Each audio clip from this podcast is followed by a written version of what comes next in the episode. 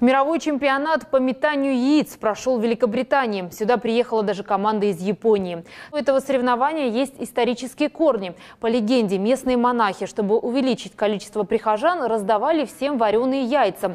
А весной, когда из берегов выходила река, отделявшая церковь от, от поселения, они перекидывали их через реку.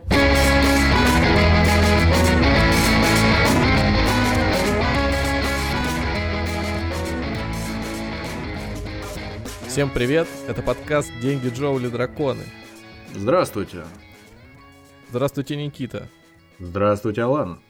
Методом исключения сегодня мы, наверное, поговорим про животный мир. Возможно, каких-нибудь приматов или, наоборот, подводный. О животном мире мы действительно сегодня будем говорить. Пожалуй, что и немало. Но скорее как используем его как повод для того, чтобы завязать разговорчик, а не как основную причину для его все начала. Дело в том, все дело в том, что мы сегодня говорим о... А как вы относитесь к спорту? Ну как, я никак если не у вас, если, если у вас любимые виды спорта, за которые вы, э, которые, которые вам не безразличны, допустим, которые вы готовы посмотреть, поболеть там, возможно. Я люблю массовые мероприятия, э, наблюдать олимпиады, всякие чемпионаты мира, просто так, турнирные таблицы, смотреть, кто кого обгоняет. Вот э, меня вот этот вот, наверное, общий соревновательный элемент интересует. А так, чтобы я э, Ставки на наблюдал спорт. за... Не-не-не. Ну, максимум, если это выход на спортивный стадион какой-то, там да, может быть за счет атмосферы я могу проникнуться и получить удовольствие, но делать это систематически, не, это вообще не про меня. Или, например, гиревой спорт, ну, на любителя, скажем так. А Смотреть почему, за а почему вспомнил именно его? Я не знаю, Просто, просто... просто потому, что тебе это кажется странным занятием?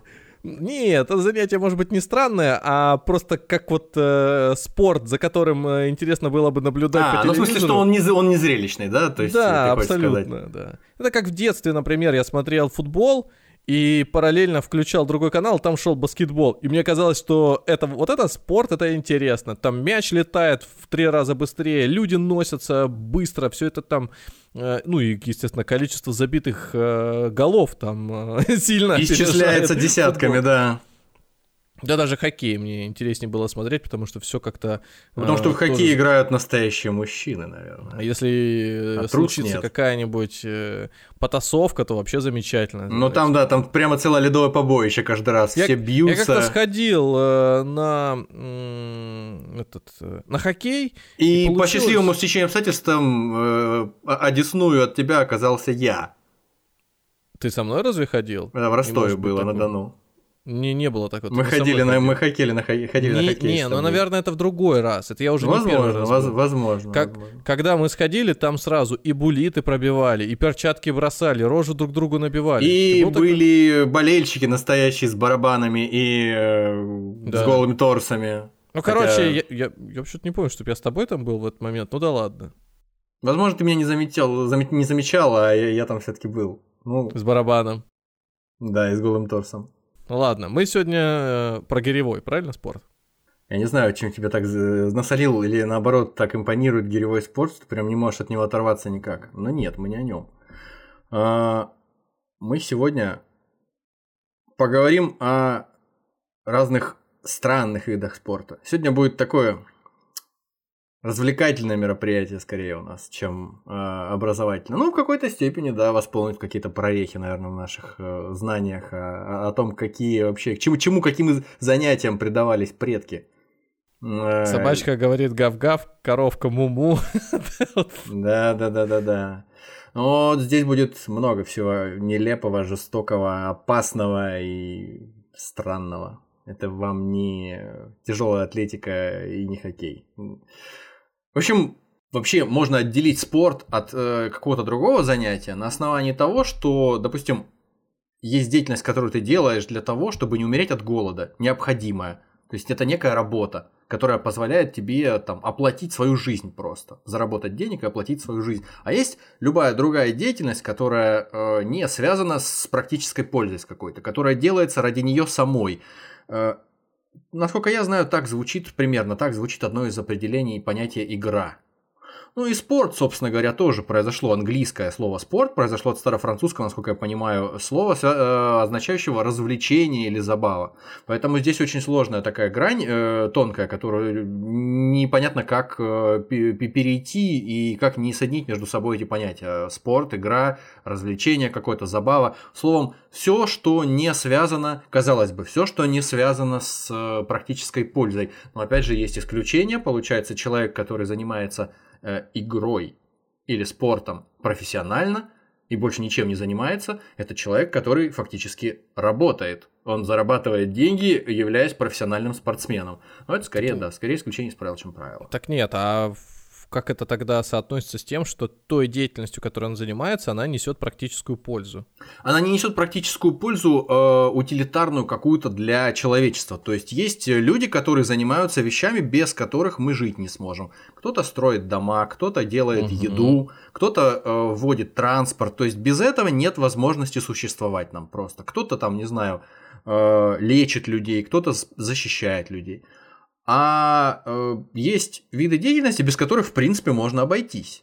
То есть, ну, можно обойтись, если их, допустим, кто-то запретит. Ну, любой желез... олимпийский вид спорта. Ну, железной рукой кто-то возьмет, стукнет по столу и запретится. Всем спортом запрещаем заниматься. Так, так делали, кстати говоря, в истории человечества неоднократно, потому что казалось правителям, что всякие забавы глупые, они отвлекают людей, там, не знаю, от тренировки с луком и стрелами для того, чтобы становиться более ловкими, опытными воинами и в ближайшей войне не в носу ковыряться, а поражать противника э, с ну, вот большой как раз какие-нибудь, ну как раз вот во времена античности я бы понимал, что соревнования по бегу, по прыжкам, по метанию копья, Борьбе это той же самой. А, особенно, да, по вещам, которые потом на поле брани можно продемонстрировать. Это... Ну и плюс это... к тому, это часть эстетической какой-то картины мира а, античных людей. То есть ты должен быть не только э, человеком, который понимает, как мир устроен, но и э, обладать гармонично развитым телом, например. Не, не секрет, что на Олимпийских играх, э, ну, всевозможных играх разнообразных, которых было много, которые происходили в античности, в античной Греции, люди выступали нагишом. Ну, может быть, им просто удобнее было голыми, не знаю, там а одежда Я не понятия не имею, короче говоря, у меня такое впечатление обывательски сложилось, что э, проводить э, спортивные состязания это не только э, было выражением человеческого стремления к состязательности какой-то просто. Потому что люди любят соревноваться друг с другом и выстраивать всякую иерархию разнообразную соревноваться в физических способностях, в интеллектуальных способностях, во, во всяких разных. Вот, и поэтому так. это, в принципе, в часть человеческой природы. Но плюс к тому еще и э, параллельно можно стать более э, подготовленным э, к каким-то вызовам, к тому же бою, к схватке.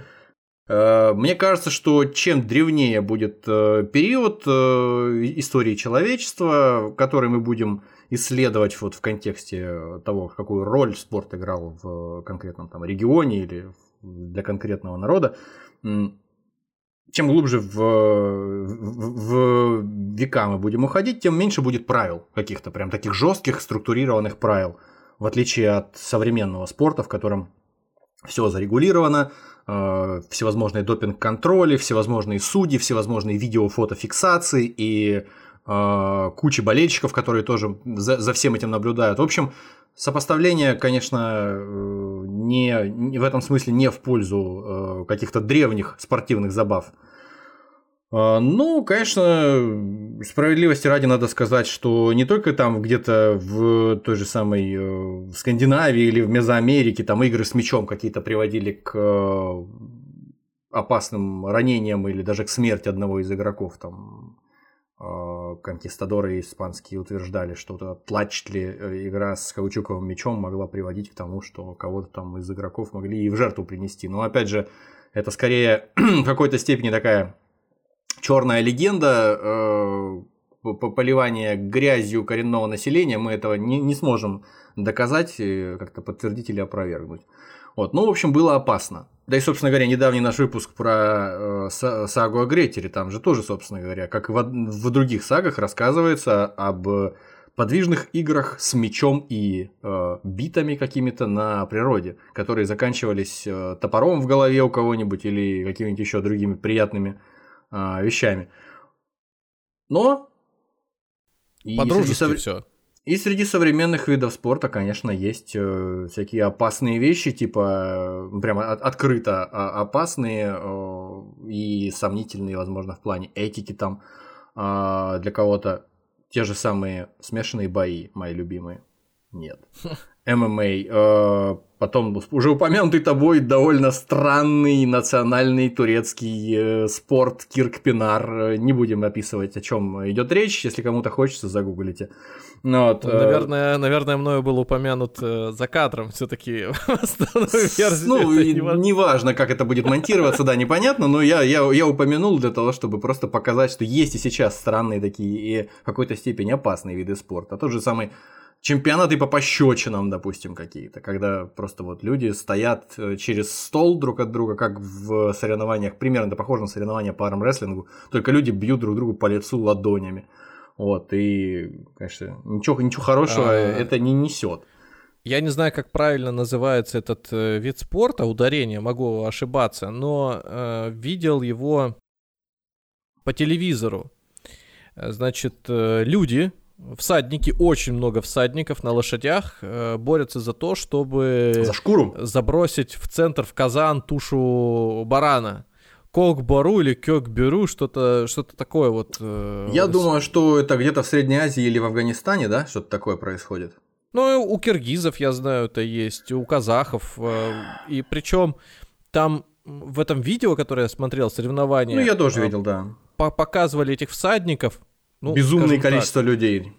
Мне кажется, там свободного места не было. То есть вот ну, короче, вот это, всадники Рохана, короче говоря, вот наступают э, да, на Мне кажется, вса- всадники Рохана это просто пятая часть от это того, что было небольшой там. разведывательный отряд по сравнению да, с тем количеством людей. Про, про, ну да, просто когда потом вспоминаешь вот э, всякое, всякие истории про тата- татаро-монгольское нашествие, если просто ты видишь хотя бы половину из того, что я увидел там по телевизору, можно с ума сойти от того, Слушай, ну, просто... люди, кто рассказывает, кто не, видел недаром, там, допустим... не, недаром, как говорится, этот, э, коричневые штаны носили тогда. Да, да, да, да, да. Люди просто, которые рассказывают, которые видели одновременно, там, допустим, сотню, две сотни лошадей, которые просто выходят к речке попить. Это очень впечатляющее зрелище. Это очень много просто места занимают в твоей... Конечно. Э, по панораме твоей, в, в, в, в радиусе обзора твоего. А если вот, там кстати, тысяча, это вообще просто кошмар.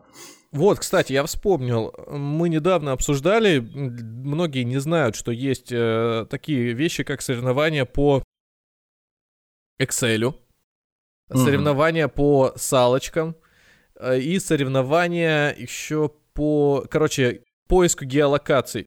Еще несколько лет назад я на него натыкался. По, по ориентированию, да, так сказать, на местности. Думал, ду, думал, что это просто, да, э, такая шу, шутка, типа прикол. Чувак-стример сидит, и ему, например, присылают картинку. Картинка, а, э, ты вот о чем. там из, изображена дорога и э, какой-нибудь знак все. И он, значит, сидит такой, ага, знак, значит, форма знака. Это, наверное, Финляндия. Так, время года, ага, дерево. И он начинает локацию. Короче, как я понимаю, э, человеку, который выступает участником этих соревнований, о которых ты говоришь, ему дается фотография с какой-то там полудикой местностью, с небольшим количеством подробностей, ну, чтобы хотя бы от чего-то оттолкнуться, там, от знака фонарного какого-то столба, неважно и человек должен э, без посторонней подсказки как-то нагуглить и да, выяснить, да, э, да. где это все находится. Ну, прикольно, да, да. да. Причем они ну, соревнуются за количество ходов, кто больше, кто меньше сделает, соревнуются по там, ну, как, короче. Ну, в общем, а, это максима- ус- максимально у- усложняя, да, себе. Жизнь, ну, да, да, да. Делая более Услож... интересным соревнование. Усложняющих модификаторов там очень много, поэтому придумать все что угодно можно еще. Ну, а, да. И вот, собственно, можно ли считать такие штуки спортом в том или ином виде? В том Наверное... смысле, в котором мы сейчас вот обсуждали, я думаю, что да, можно считать спортом. Если э, спортом считают э, шахматы, шашки и другие настольные игры, ну, типа да. Го, например, я не знаю, в принципе, вот, вот здесь как раз и э, снимаются вопросы, почему это спорт, и там тяжелая атлетика тоже спорт. Потому что это виды деятельности, которые воспринимаются как спорт в более широком смысле. То есть как некое занятие э, необязательное, которым люди занимаются для удовольствия, соревнуются ради соревнований, например. Ну, вот. а, соревнования по салкам есть. Это э, тоже интересно наблюдать, как люди гоняются друг за другом, но не просто в комнате 4 на 4 там э, какой-то километр, не знаю. Да, да, да. А на, на пересеченной местности, где куча всяких там препятствий, всяких турников, Турники, каких-то лестниц. Да. Как, как этот, как если бы собрали с э, собачьей площадки все эти препятствия в одно место с, э, сомкнули бы их. Ну или с современной детской комнате. площадки э, на, насобирали бы все и напихали бы в какую-нибудь небольшую квартирку, да, и заставили людей носиться. И они там как бабуины просто ныряют, шныряют по этим подробностям всяким рельефа и друг друга пытаются осалить. Чтобы закончить ту историю, о которой я начал сейчас, о достаточно опасных и странных э, занятиях, которые можно отнести к спорту в современности. Я забыл упомянуть еще, по-моему, это называется Monster Jam или как-то так. Это, в общем, соревнования, гонки или там какие-то ну соревнования, связанные с достижением какого-то результата на огромных а, джипах с а, ну, модифицированных джипах, очевидным образом, на огромных колесах, которые там, не знаю, по 5-6 по метров высотой, там эти машины, которые э, друг с другом соревнуются э, на какой-то дорожке, кто быстрее приедет э, из пункта А в пункт Б, или там пытаются еще что-то там сотворить. Но, в общем, это выглядит, ну, конечно, люто. В моем детстве, в моем детстве был кинофильм «Няньки», и да, там да, у них была такая машина, таком, да. На таком бигфуте и катались. Первый да. раз я увидел такую, да, машину тоже в «Няньках». Ну, как мы Кстати, уже говорили... Да. Я не могу, подождите, я не могу остановиться. Есть еще такой вид спорта, мы о нем узнали сравнительно недавно. Называется хобби-хорсинг. Вы знаете, что это такое? Ну, из названия, наверное, что-то связанное с э, ездой на лошадях или с уходом за лошадьми, с наблюдением за лошадьми, я не знаю. Знаешь, есть такая детская игрушка, это палка, на конце которой э, игрушечная голова лошади, плюшевая какая-нибудь. Так, так, так. И на них, на них, на них скачут, да, получается? Да, на этих лошадях. Да. Ну, это Всё как это, игра, самое. в, Есть... игра в квидич на метлах скачут, да? Ну, да, только у них там препятствия, как у лошадей, вот эти а, вот то есть это, это как конкур, только на вот этих палках да, с лошадиными да. головами. Я, я, я, я, я не шучу. Вот, это, это вплотную подводит нас к тому, о чем мы сегодня будем говорить, да, вот, вот примерно такого рода э, состязания случались странные, но гораздо более опасные при этом и э, жестокие порой, чем то, о чем ты сейчас говоришь. Ну что, это была легкая подводка к началу выпуска, все как мы любим, на полчаса. А, ну, разумеется, нельзя не упомянуть, что с древних времен, с доисторических просто времен э, популярным развлечением и у простонародья, и у каких-то знатных людей была охота. Потому что изначально она, конечно, была занятием из разряда необходимых, потому что если ты не поохотишься, то ты, э, поскольку ты охотник-собиратель, например, то ты умрешь от голода. Но постепенно, когда человечество перешло к земледелию и разделилось на страты там какие-то социальные, то, конечно, когда у тебя есть э, крестьяне, которые землю пашут, то ты можешь себе позволить э, поохотиться неделями, например, горцуя э, за каким-то оленем с кучей своих друзей, топча эти посевы своих крестьян, пока его не обнаружишь и не заколешь. Вот. Разумеется, все зависело от кошелька, от статуса э, охотников. Если там какой-нибудь крестьянин мог пойти и зайца подстрелить где-то просто из лука, например, или там силком каких-то птиц наловить, там, удавить, то люди побогаче могли обзавестись э, сворами собак, э, ловчими, всякими загонщиками. Ну, мы представляем себе, что такое охота вот в таком в классическом смысле, да, на лис, ну, например, когда своры ну, собак, рожки трубят, люди красиво одеты, на лошадях во, несутся. Во, во, во. А... Вы, вы прямо сейчас этот э, говорите, как, э, наверное, в голове представления формировались у этого финна в особенных Вот, вот, вот, именно так, именно так, да. Но только я представляю скорее охоту на лис английскую какую-то. Вот. Ну, существовали еще более роскошные охоты там на Крепкая, по, вернее, на, на этих... Да. Э, на тигров, например, верхом на слонах там в Индии охотились э, индийские раджи в свое время. в высокой траве, там в каком-то тростнике поднимали звуками каких-то тарелок или тавров, каких-то этих тигров и гнали их на какие-то копья или на ружья. В общем, кто во что гораздо, в зависимости от того, какой фауной обладает твоя там местность, по какой фауной она богата, и в зависимости от твоих возможностей.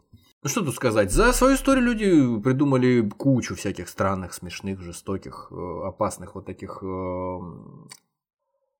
забав, так сказать, э, которые, в числе прочего, заставляют нас э, подумать о том, о философском вопросе. Если Бог есть, э, и Он любит людей, то и любит все живое, то почему Он позволяет этому существовать просто? Почему это до сих пор существует? Эдвард Брук э, Хитчинг, автор книги «Подбрасывание лисиц и другие опасные и забытые виды спорта», делит причины, по которым вот э, те виды спорта, о, которых мы будем сегодня, о которых мы будем сегодня говорить, почему они оказались забыты, потому что ничто из того, о чем я сегодня буду говорить, или почти ничто практически, э, не было мне известно раньше, практически ничего.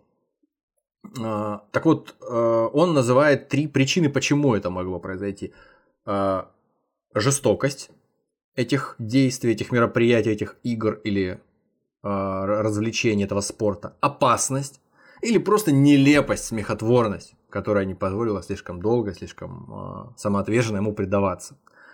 Э, ну что ж, перейдем к сути наконец-то. Перейдем к нашему рейтингу который не будет ни по каким-то особым критериям распределять э, виды забав, спорта, игр. А, скорее, я постарался распределить э, все эти забавы так. в хронологической последовательности, хотя бы приблизительно. Из древности будем двигаться к современности. Все остальное условно. Э, жестокость, смехотворность, опасность для участников здесь будет плавающий, постоянно меняться. А, итак, игра Тухо. Какой-то вариант бирпонга по-китайски. Связанный с тем, что люди бросали э, стрелы, просто вручную бросали стрелы в кувшин, в вазу. Э, упоминается об этой игре еще в IV веке до нашей эры в комментариях Джоу в общем, примерно в это время написаны они. А, собственно говоря, что написано в комментариях Джоу, что в эту игру играли еще, комментарии написаны в 4 веке, а в игру играли еще в 6 веке до нашей эры, якобы. Вот. Mm. Интересный момент здесь в том, что, ну, бросали стрелы, ну, подумаешь, бросали стрелы в кувшин. Ну да, пока э, так и кажется. Здесь еще забавно было, что, почему это напоминает бирпонг, потому что игра связана с выпивкой была. Вот. И тот, кто промахивался, должен был тяпнуть, соответственно, рюмашечку. А, а, ну, прям похожий принцип, да. Ну да, а те, кто, значит, выигрывал, с радостью подливали ему этого вина. И... Прям на новогодняя игра. Ты посмотри. Ну, в, в общем, да, надо с чего-то приятного начать более-менее, потому что дальше будет трэш, предупреждаю. А, возможно, придется поставить э, гриф 18 для этого выпуска из-за жестокости. Ну, посмотрим. А, тот, кто отказывался выпивать, э, мог взамен спеть штрафную песню. Ну, в общем, просто действительно новогодняя веселая, веселая игра. Никто никого не убивает, все веселятся, и, э, и ни один зверь не пострадал пока. А, вот из того, что я слышал, из того, что я знаю среди всего этого нашего перечня сегодняшнего, это вот, э, наверное, то, о чем я сейчас буду говорить, это вот как раз один из немногих пунктов – навмахия так называемая. То есть э, с греческого морской бой фактически. В общем, этот вид досуга проводили в затопленных римских э, аренах, на которых сражались гладиаторы в остальное время. Бывало, даже выкапывали специально там ямы для того, чтобы водоем был по, поглубже. И реконструировались целые военно-морские баталии в позднейшие времена, допустим, какие-нибудь пуни, пунические войны, допустим, э, римско-карфагенские реконструировались так. Вот в 46 году до нашей эры по приказу Юлия Цезаря на Марсовом поле за стенами Рима был вырыт огромный бассейн в котором а, в честь его многочисленных триумфов, если кто-то помнит наши выпуски про Юлия Цезаря, там одновременно гальский, Александрийский, Понтийский, Африканский триумфы состоялись одновременно, и Юлий Цезарь, у которого тогда уже был код на бесконечные деньги, на бесконечную власть и влияние, на тот самый империум. В общем, он устроил это морское сражение, в котором участвовало в районе 6 тысяч заключенных. И причем самое интересное, как выясняется, что не всегда люди там бились насмерть. И... Я себе представил сразу, как э, на Черноморском побережье какой-нибудь, да, или вообще где-нибудь там аквапарк, э, ныряние с дельфинами, вот, вот, вот, вот, да, да, да, да, да. А здесь настоящие боевые корабли, настоящие солдаты, снаряженные в броню и в доспехи в, с, с оружием. Да, почти Перед что... началом тоже возле бассейна ходят мимы, развлекают публику, показывают какие-то сценки. В общем, так а, или иначе... Они сбились э, потом натурально, правильно? Занятие дорогостоящее, рабов тоже убивать э, без, без, без толку в больших количествах смысла особо не было. Как я понимаю, это было что-то среднее между театром, спортом и боем. Но как говорят, самая величайшая Навмахия была устроена в 52 году нашей эры, то есть получается уже примерно через 100 лет после Юлия Цезаря, э, императором Клавдием. Тогда была устроена реконструкция э, морского сражения э, между Родосом и Сицилией, в котором приняли участие 19 тысяч солдат и около сотни кораблей. Это безумная совершенно э, баталия на вырытом специально искусственном озере. В общем, римские императоры умели развлекаться и развлекать тех, кто э, вместе с ними пришел поглазеть на мероприятие. Как вам кажется, насколько эта цифра вообще преувеличена? Ну, я, думаю, я, я думаю, что вот э, можно в половину уменьшить, думаю, смело. Мне так кажется. В половину можно. Сто Просто э, одно дело столько людей. А другое дело кораблей столько напихать кораблей, это все донести. И какое количество зрителей должно быть? Для кого это все показывать? Если... Хотя, с другой стороны, если зритель даже один был. Если ну, зритель окей. даже один, то почему бы нет, да. Ну, в общем, одним словом, есть такая, так сказать, информация. Хотите верите, хотите нет. А мы движемся дальше, в современность. По сравнению с Римской империей, конечно.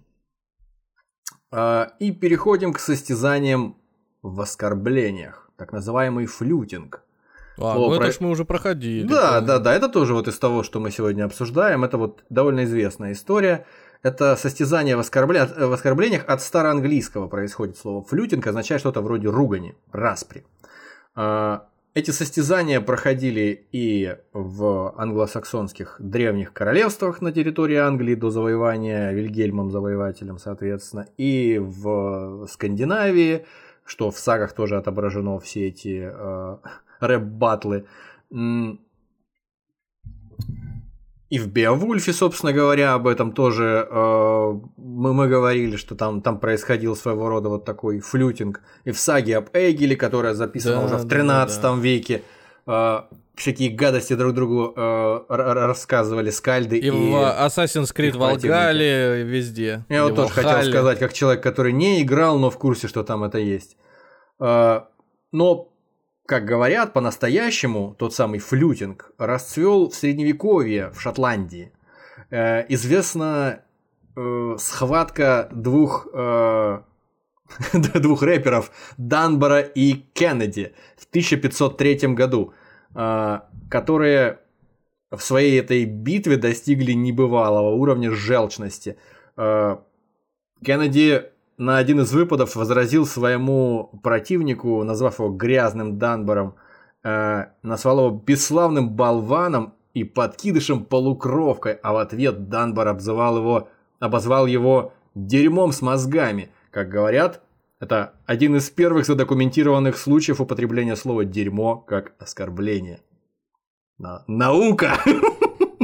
Понятно, опасно. Как, теперь вот ясно, откуда корни-то. У рэп-батлов, у всяких этих э, стендап-коми... стендап-комедиантов, которые прожаривают всяких известных личностей, пришедших к ним на, э, на концерт, у... и даже, наверное, у вот этих вот э, состязаний, так сказать, по трэш-току между моими любимыми бойцами ММА, которые прежде чем вот это драться, больше подходит, да. они бывает, да, устраивают заочные такие вот перепалки, угрожают друг другу, говорят всякие гадости.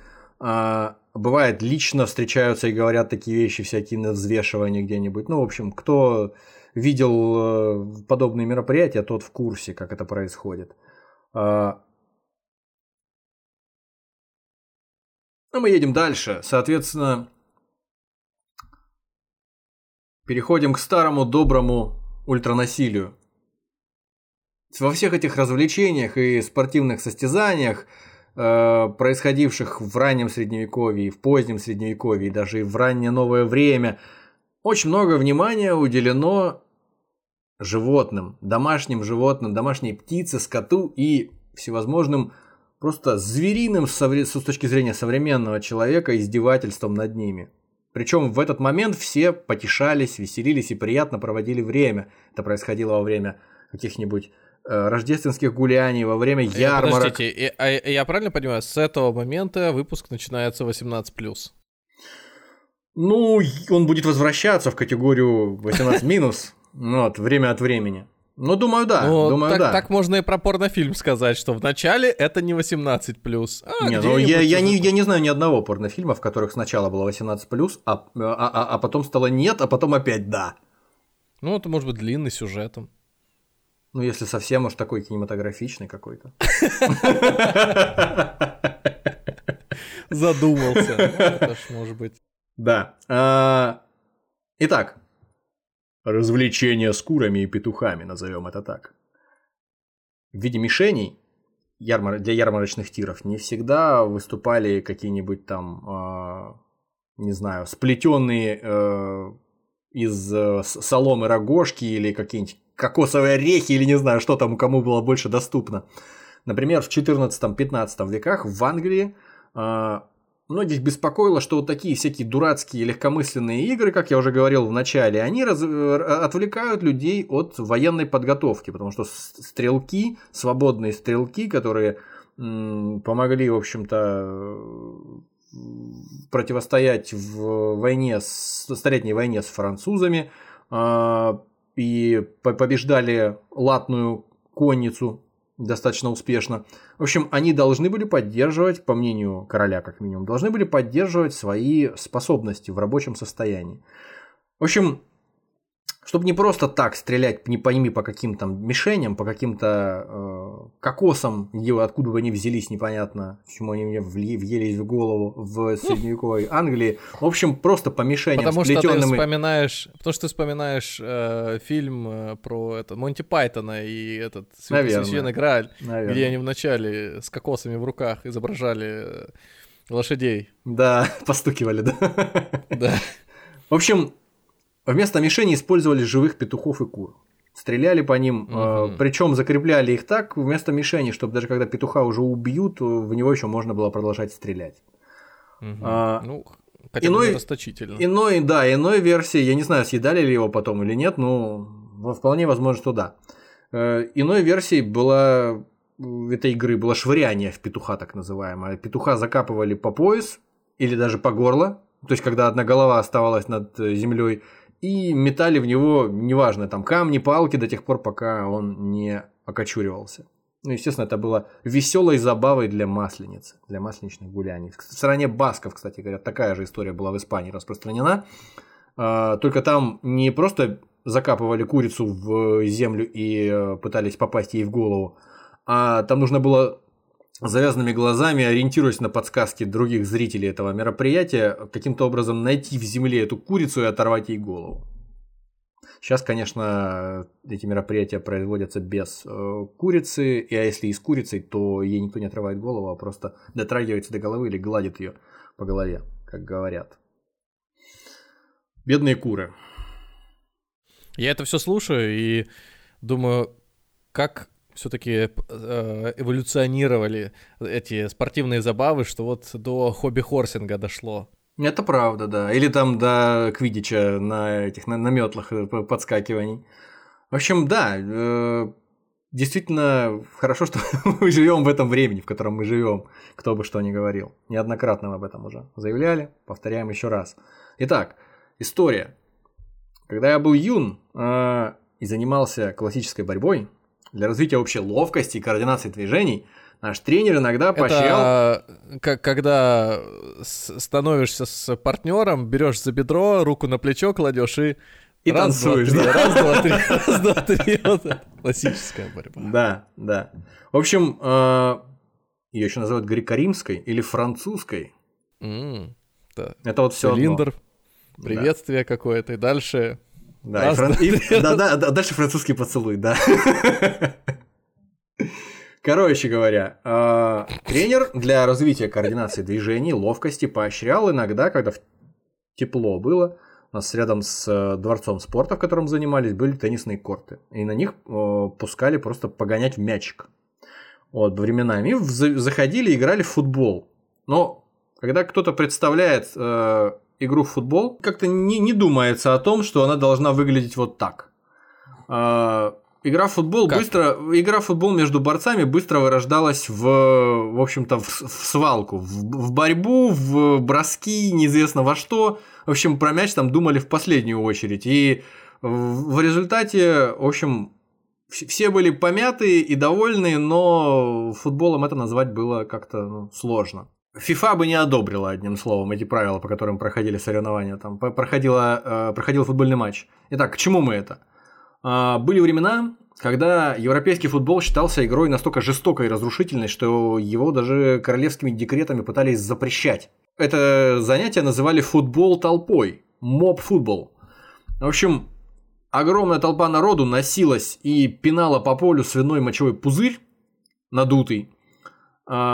Причем... Я думал, желудок, нет? Причем а, для достижения своей цели, чтобы загнать в определенные ворота противника, значит, этот э, мяч импровизированный, поощрялось использование всевозможных пинков, тычков, зуботычин, и, в общем, люди все были э, вечно там побиты, помяты, и э, творилось неизвестно что.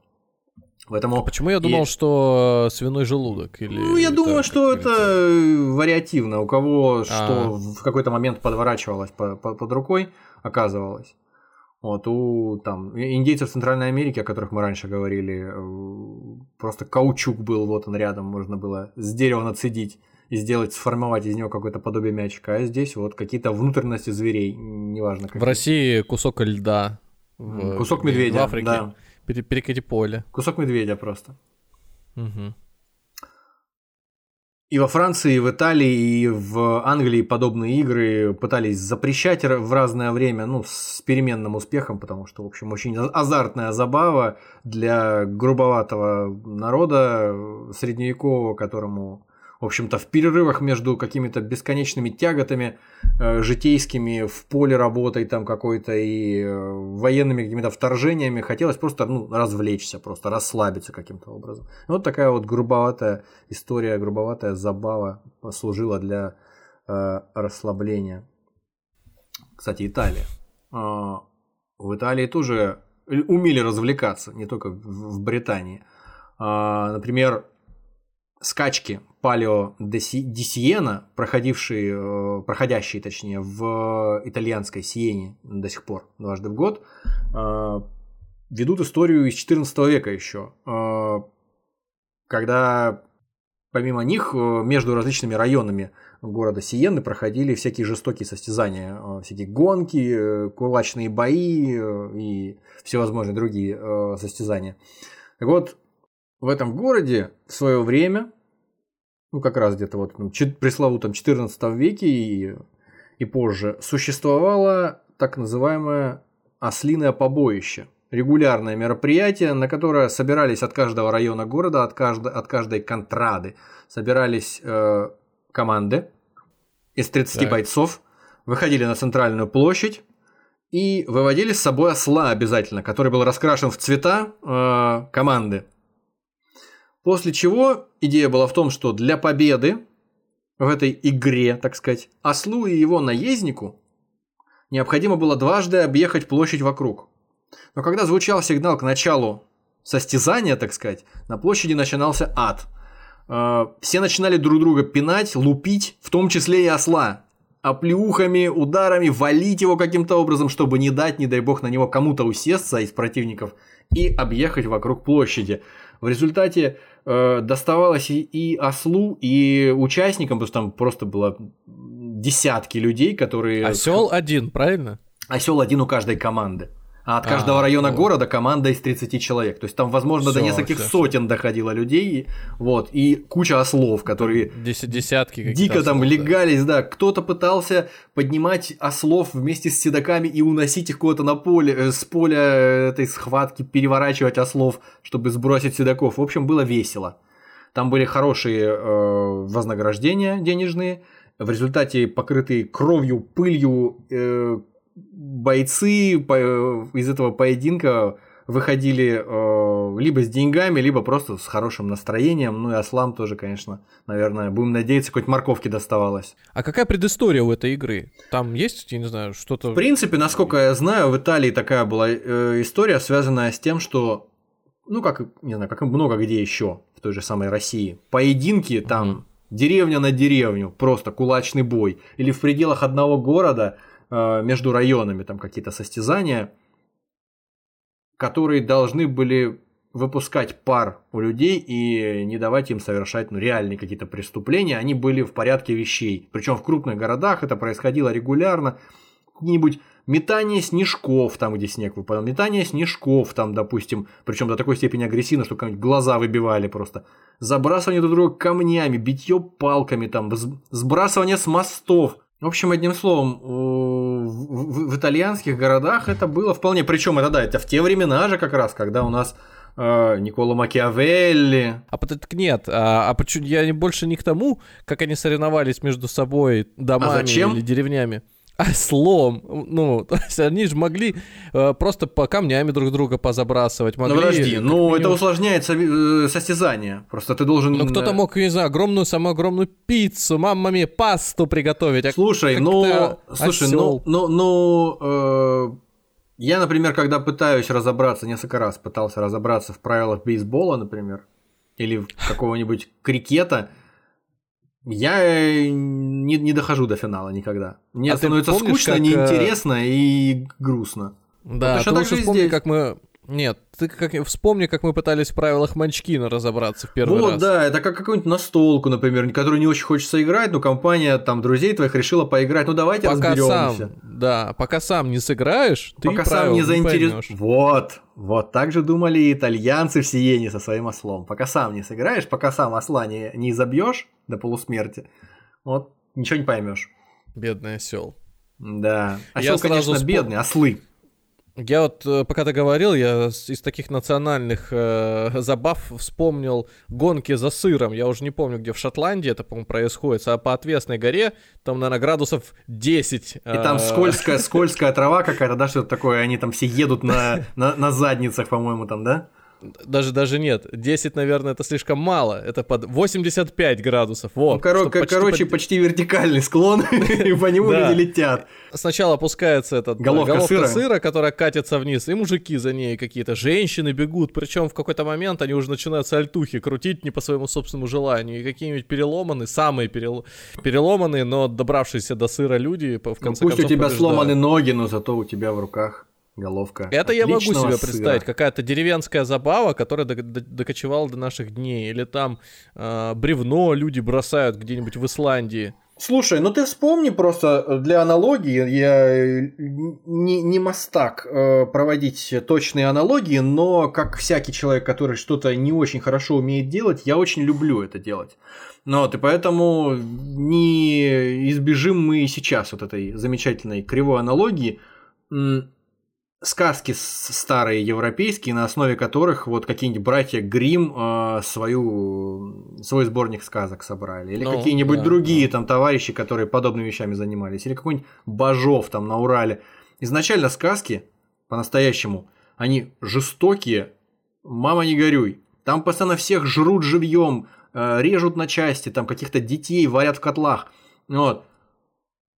И что это в конце концов получается? В результате мы знаем эти сказки как там «Спящая красавица», какой-нибудь там «Белоснежка и семь гномов». Вот это вот все.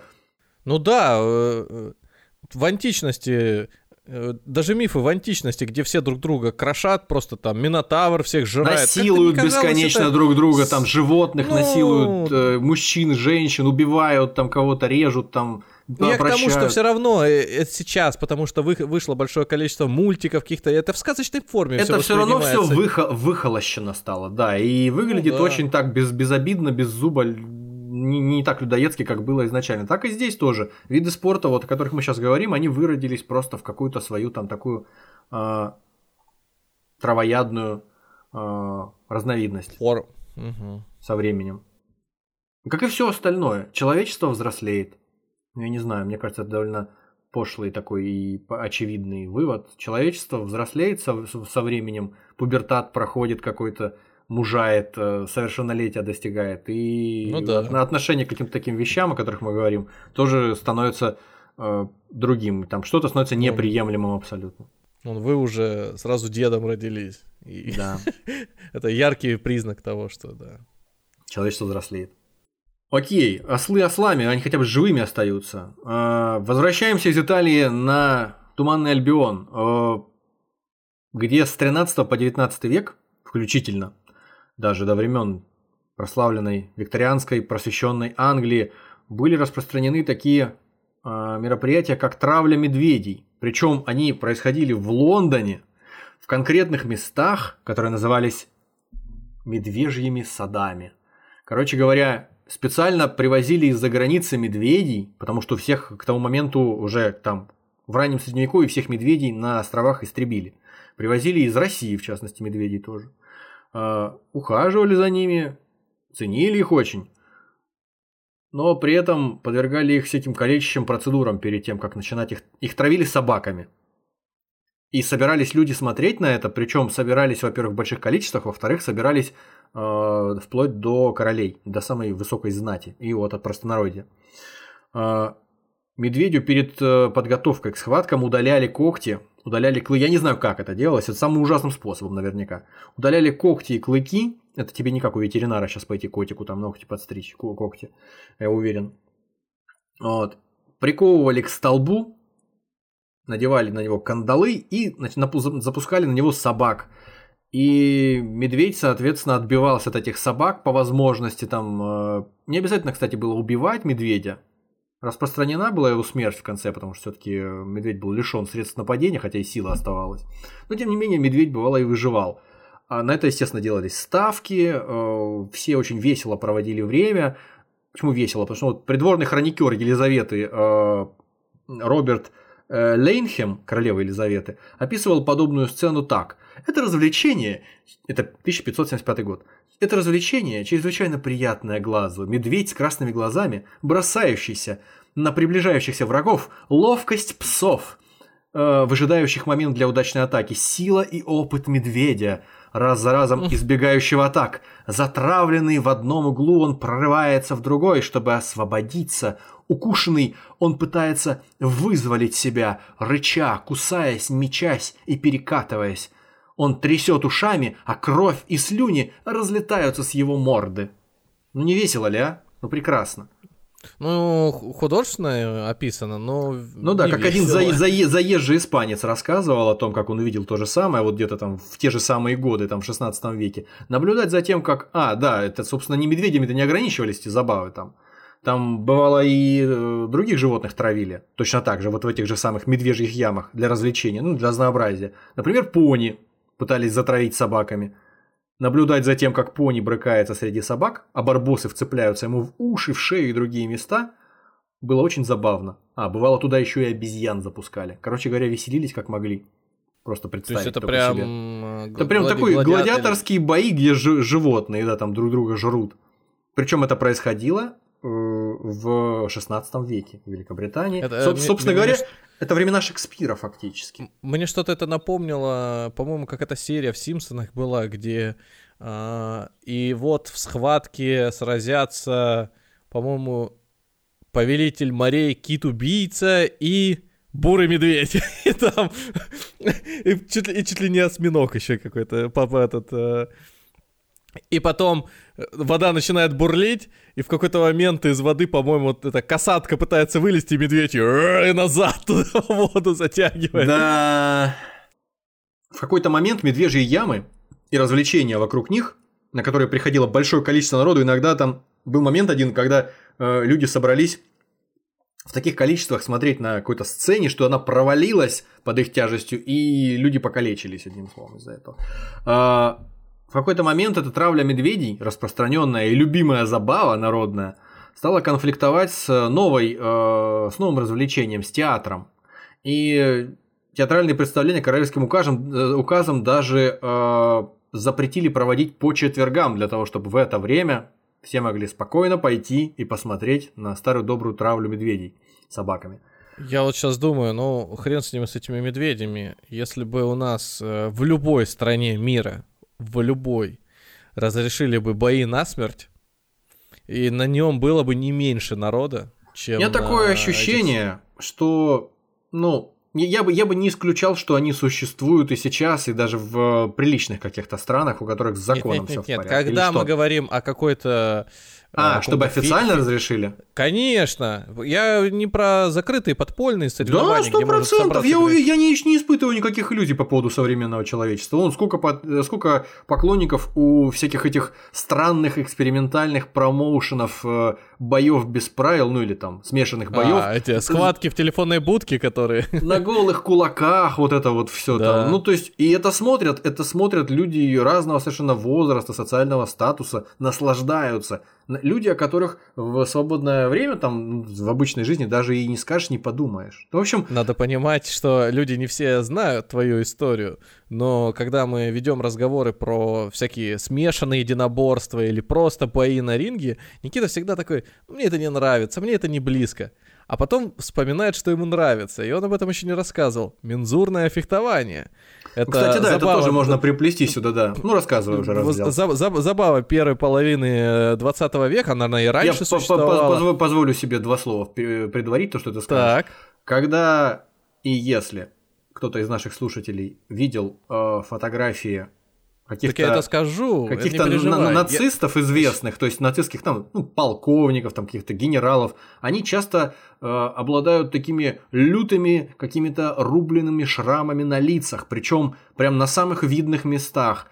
Казалось бы, а почему так? Ведь они полковники, всякие генералы. Не, ну они могли случайно оказаться под какой-то бомбежкой. Прям часто. Прям часто. Ну, часто, да. Так вот, почему? С Первой мировой войны могло оказаться. А на самом деле это следы того самого мензурного фехтования. Люди собирались, в, можно сказать так, в клубы, где-нибудь в помещении, причем это люди должны быть из верхних слоев атмосферы. Причем, насколько я знаю, это была чернь. забава в пределах высших учебных заведений для дворян немецких. Да, да, да, да. Это да, прям да, вот, так... это закрытые клубы в пределах этих э, учебных заведений они э, надевали на себя э, защитные корсеты, э, как-то защищали дополнительно руки, ну, по-моему, в основном корсет, но при Всё этом абсолютно не, не закрывая да. лицо.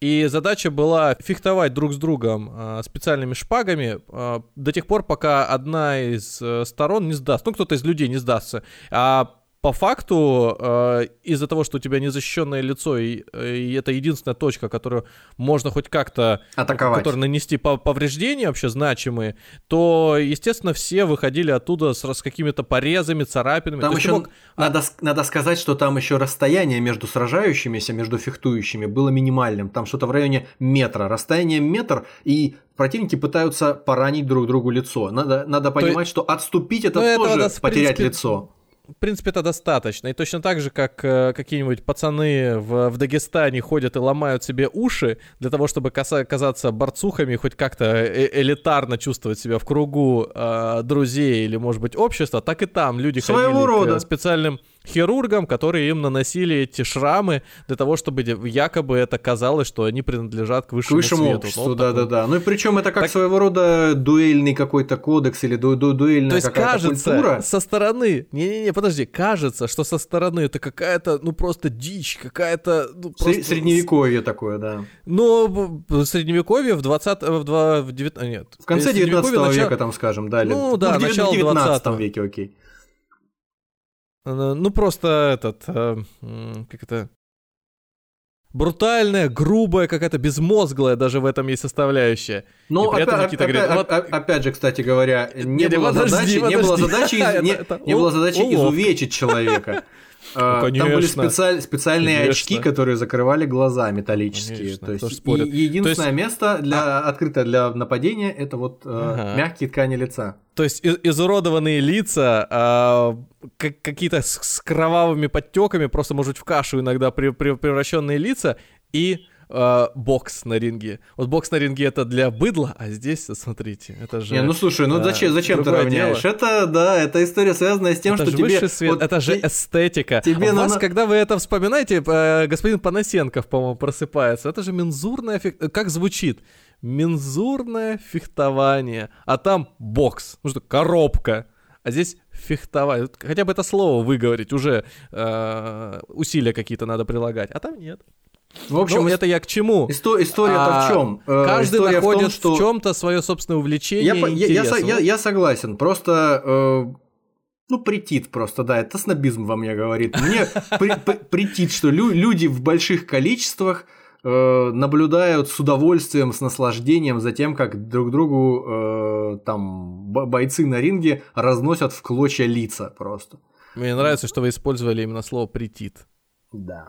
Ну, мы же играем в эту игру до конца? И, или нет? Кто-то играет, а кто-то живет. Итак, травля медведей, да, собственно, от чего мы ушли. Э, травля медведей, она поспособствовала развитию театра в конце 16 века, потому что для того, чтобы зарождающийся, зарождающийся этот э, развлечение, театр, чтобы оно не оттянуло у медвежьей травли этой э, посетителей, в ямах, где травили медведей, в перерывах, в антрактах стали еще и какие-то простенькие... прост... пьесы. Простенькие театральные постановки проводить. И, короче говоря, это дополнительно подстегнуло интерес к театру, якобы. Как-то очень а... странно. Ну да. Довольно ну, есть, э, эклектичная э... история. Не, не знаю, если Конечно, постановки были какие-то захватывающие, интересные. Но Я вот думаю, меня, например, там для черни что-нибудь такое тоже было, какие-нибудь с, фри... с... сальности. Э, с, э, какие-нибудь э, болельщицы, которые выступают в перерывах. Э, Черлидерши между, ты имеешь в виду? Ну да, да, да. Они как-то не побуждают меня смотреть все больше их э, танцы. Хотя, опять же. Ну, слушай, опять они, же. Они довольно интересно одеты. Довольно, довольно привлекательные, да. Короче говоря. Ну просто я имею в виду отдельно ходить на концерты или какие-нибудь акробатические э, постановки, где бы они. Ну, короче, как это, это, это как в том меме. Это много говорит о нашем обществе. Вот это много говорит об обществе времен э, королевы Елизаветы и Шекспира. А, только в 1835 году общество по предотвращению жестокого обращения с животными, образованное 10 годами ранее, э, приняло акт против жестокого обращения с животными и положило конец всем этим травлям медведей и всего, всей остальной живности в Великобритании. То есть фактически только к середине 19 века это все закончилось. Как минимум на официальном уровне, поощряемом каком-то. Снова Италия. В двух словах буквально. Замечательная народная забава. Бадание котов. А, Жут... Совершенно жуткая история. Э, кот привязывается к дереву, и человек с э, руками, спрятанными за головой, э, человек с руками, спрятанными за спиной, пытается одним лицом, одной головой забодать этого э, кота до смерти. Кот может, Жесть какая. кот может царапаться, естественно, и там опасность есть э, быть изодранным в клочья и там, не знаю, лишиться глаза. Вот, но потом победителя... Это все... где еще раз такое? Это в, в Италии, насколько я знаю. Ох, какая... Да, да, да, да. Это 17 век, собственно говоря. Соренто. Да, да, да, котов. да, да, да, да. Бадание котов. Собственно, ни в чем все ребята тоже не отказывали. А, в принципе, это было очень жестокое время, все еще. А, с животными обходились просто... Э, издевались над животными при каждом удобном случае с превеликим удовольствием. Там, допустим, гонялись за свиньей с дубиной, забивая ее там где-нибудь в углу насмерть и под хохот э, всех наблюдателей. То есть, ну, вот да, это сарен, то эстетика, то, что любит маэстро Панасенков. А, потом все в крови шли развлекаться. А, Котика жалко. Мы уже говорим, да, всех жалко, конечно, и курочек жалко, и котиков, и медведей, и пони. И есть еще такое замечательное увлечение, замечательная забава, как охота, но не простая, а так называемая охота с полотнищами. А, идея в чем? Что та охота, о которой мы говорили в самом начале, она требовала очень много времени, очень много сил, очень много денег и не всегда была э, верной. То есть не всегда можно было рассчитывать на то, что ты все-таки кого-то поймаешь и убьешь. Это собаки у тебя там, загонщики, все дела. Ну, вдруг какой-нибудь олень уйдет, или кабан, кто-то уйдет просто от тебя в конце концов. Да, обидно. Вот, а ты столько в сил времени вложил, да и вообще можно, в принципе, погибнуть во время этой охоты на самом-то деле. Не все были физически подготовлены, какие-нибудь дворяне, очевидным образом, только дворяне могли себе это позволить, но не все были физически подготовлены к этому. И вообще, э, там какой-нибудь Ричард Нормандский э, погиб в схватке с оленем в лесу Нью-Форест, а в 1100 году э, погиб Вильгельм II, получив стрелу во время охоты от собственного товарища по охоте Уолтера Тайрелла. Я не знаю, случайно или там как-то э, с умыслом. Но идея в том, что охота небезопасное занятие для охотника и, в общем-то, не всегда позволяет э, насладиться победой, трофеем каким-то. А, а кроме того, тщеславные вельможи, тщеславные дворяне, им хотелось, чтобы свидетелями их подвигов на охоте, а это ведь подвиги, это фактически такая квази-война, как сейчас спорт, как сейчас футбол, охота, а, хотелось, чтобы свидетелями их подвигов становилось как можно больше людей, а там что-то в лесу там кого-то там загнал, там где-то заколол, там какой-нибудь кабана, не, непонятно. В общем, это все было не, не, не очень в удовольствие, все эти минусы, они сводили на нет всю удовольствие от охоты для кого-то. А, и поэтому в Германии, в которой было гораздо больше лесов, например, чем там в Англии или во Франции, там вообще сложнее было просто охотиться такими вот кавалькадами всадников, там у них собак, вообще распространилась такая э, забава, как охота с полотнищами. Сначала заборами огораживали территорию, а потом такими плотными, плотными тряпичными, э, так сказать, полотнищами как раз и оборачивали.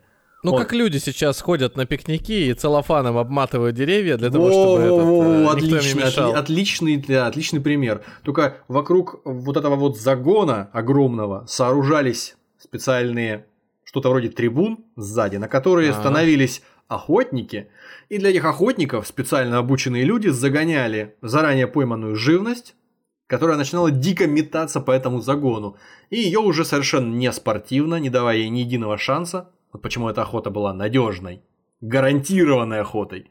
Это как вот про Чака Норриса эти старые шутки, помнишь? Чак Норрис не ходит охотиться, потому что слово охота подразумевает вариант неудачи. Чак Норрис ходит убивать. Вот это вот как, Чак, как Чак Норрис фактически эти люди. Они, люди ли это? В общем, убивали в диких количествах зверей просто для того, чтобы показать, как вот мы широко можем себе позволить пожить прямо десятками и сотнями. Ну, естественно, это Королевский двор, там Людовик XIII, Людовик XIV, Людовик XVI э, с удовольствием э, использовали эту новую разновидность э, охоты расстреливая. Как это губернаторская охота. Ну да, да, я тоже вот вспоминаю сразу всяких этих вот каких-то губернаторов или там каких-то депутатов, которые замазывались в охоте на редких животных с автоматом или с какой-нибудь э, винтовкой снайперской с вертолета, просто чтобы никакого шанса не было у, у зверя. Из этой затеи, из этой забавы, с позволения сказать, вытекает другая замечательная история. Подбрасывание лисиц которая была распространена тоже в Германии в 17 веке во времена курфюрста саксонского Иоганна Георга I. Мое любимое слово курфюрстром. Курфюрстом. Я Он... помню. Просто мне как-то так осело. Ок. Как ке кепчух, вот курфюрстром. Хорошо. Пусть будет так. Все примерно то же самое. Загон, Внутри загона становятся парами на расстоянии 20 футов, то есть где-то 10 метров друг от друга, люди, которые держат, ну тоже часто, чаще дворянского сословия, которые держат такие вот, ну грубо говоря, простыни длиной 10 метров узкие, чтобы можно было в одиночку держать э, каждому человеку со своей стороны. Вот, после чего, когда много-много пар таких людей, там в несколько рядов становятся в этом загоне, огороженном, заранее пойманных всевозможных животных, в первую очередь лисиц, почему, собственно, забава так и называется, запускают в этот загон. И начинают дико носиться и пытаться выбраться оттуда, попадая в какой-то момент на полотно, которое держит, допустим, два человека. И тут происходит вот то, ради чего все собрались. Они хватают это полотно и подбрасывают лесу на этом на 5, на 6, на 7 метров в воздух. Это подбрасывание животных, это 16, 17 э, век уже, казалось бы. Дикая совершенно история. Оно продолжается до тех пор, пока звери от изнеможения или от разрыва сердца просто не падают замертво. Там же. Все счастливы просто.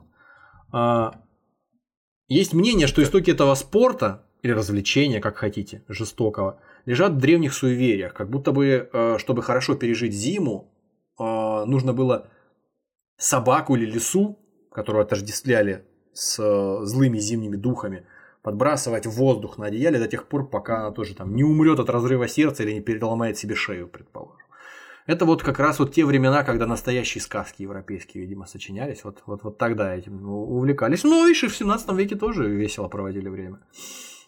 Чаще всего эти игры проходили при дворах королей. И, собственно говоря, не, как я уже говорил, не только лисиц пускали в это дело, но и кроликов, и каких-то мелких грызунов, а иногда даже рысей и барсуков.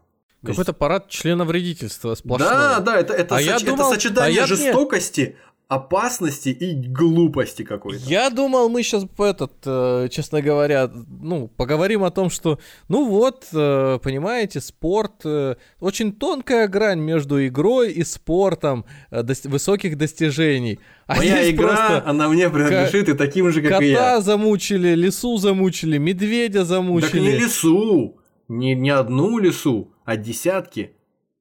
Сотни. Но я имею в виду, что вообще и... Это да. И, прям, прям какой-то колобок, только этот, э, жестокая только версия. настоящий. За, зайчик, ну зайчик, понятно, это страда, Лисичка, волчок, медведик. А, у зверей вообще не было никакого шанса оттуда уйти. То есть, ну, если один раз зашел, то все. Ну, а... кроме медведя. Или медведя не, медведя не было. Медведя не было. Как Нет, ты, подбрось... как ты подбросишь да, медведя? Ну-ка. Не, я имею в виду медведь из предыдущей истории. А, ну там, Который да. мог э, получать вольную и уходить в свободное плавание. Не помню, медведя никто не амнистировал. Я, я такого не помню. На второй а. раунд шел, да? В общем, одним словом, э, часто вот в этом загоне, в котором эти благородные господа подбрасывали лисиц э, на, на, на тряпках, на, на простынях, оказывались и барсуки, и даже рыси, все они метались, визжали, ревели. На самом деле, рысь это вообще опасно. Я не представляю, что это за идиоты вообще занимались этим, не боялись ничего. В общем, рыси царапали людей, грызли точно так же. Можно было, в общем, покалечиться не слабо во время этой охоты. Мы, когда разговаривали про историю связанную с Фридрихом Великим и про историю керамики, мы вспоминали такого э, владыку Саксонии Августа Сильного – Почему он был Август сильный? Потому что его что-то называли, потому что он был сильный. Буквально. Он гнул руками подковы, разгибал, сгибал. Э, и он был каким-то лютым маньяком, лиса-ненавистником. А, Именно лиса-ненавистником. Ну, потому что э, он подбрасывал этих лис руками просто ради, ради удовольствия, ради, ради веселья. Ему, ему, ему это нравилось. Почему-то вот лисы... Э, просто подбрасывать лис казалось руками... Бы, это... Может быть, их просто так много было в свое время там в Германии, что как грязи просто. И, и поэтому, если тебе хотелось... Если тебе хотелось что-то швырнуть на дальность, то ты не мяч хватал, а там раз за лесу схватился. Я, я не знаю. А на самом деле это абсолютно не смешно, потому что при Августе Сильном этом самом проводились вот эти мероприятия с подбрасыванием лисиц, а, и в них погибало просто безумное количество животных. В ходе одного из матчей задокументированных, внимание, угу. погибло 687 лисиц, 533 зайца, 34 барсука и 21 рысь. Как это вообще, это все перевести, хранить где-то надо? Это, это, это, это человек, который был богат и влиятелен, мог себе такое позволить. Попробуй ты набери людей, чтобы наловить такое количество живности, содержать ну, ее где-то, а потом да, ее да, запустить. Кормить. Так вот, кстати, да, пикантная подробность, когда метание, э, подбрасывание всех этих животных заканчивалось, в изнеможении все это валилось на землю или ломало себе там какие-то конечности, участники ходили по полю в завершении и радостно добивали дубинками покалеченных животных. У этого выпуска нет никаких шансов остаться не 18+. Да, да, да. И все это считалось веселым развлечением для благородных господ.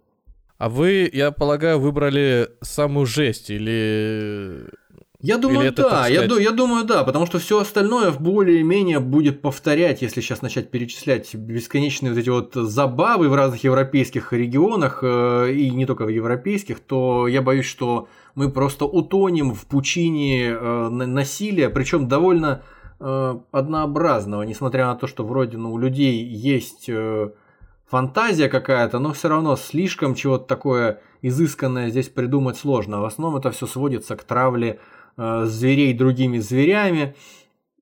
Господи, да даже в Англии э, уже в 19 веке, когда э, хотелось развлечься вышедшим из бара, там, из какого-то из паба, покурить э, джентльменам, выпившим там лишку, они не просто там, не знаю, монетки бросали об стенку или там кости кидали, а они норовили тоже кого-нибудь убить, затравить. Занимались, например, травлей уток.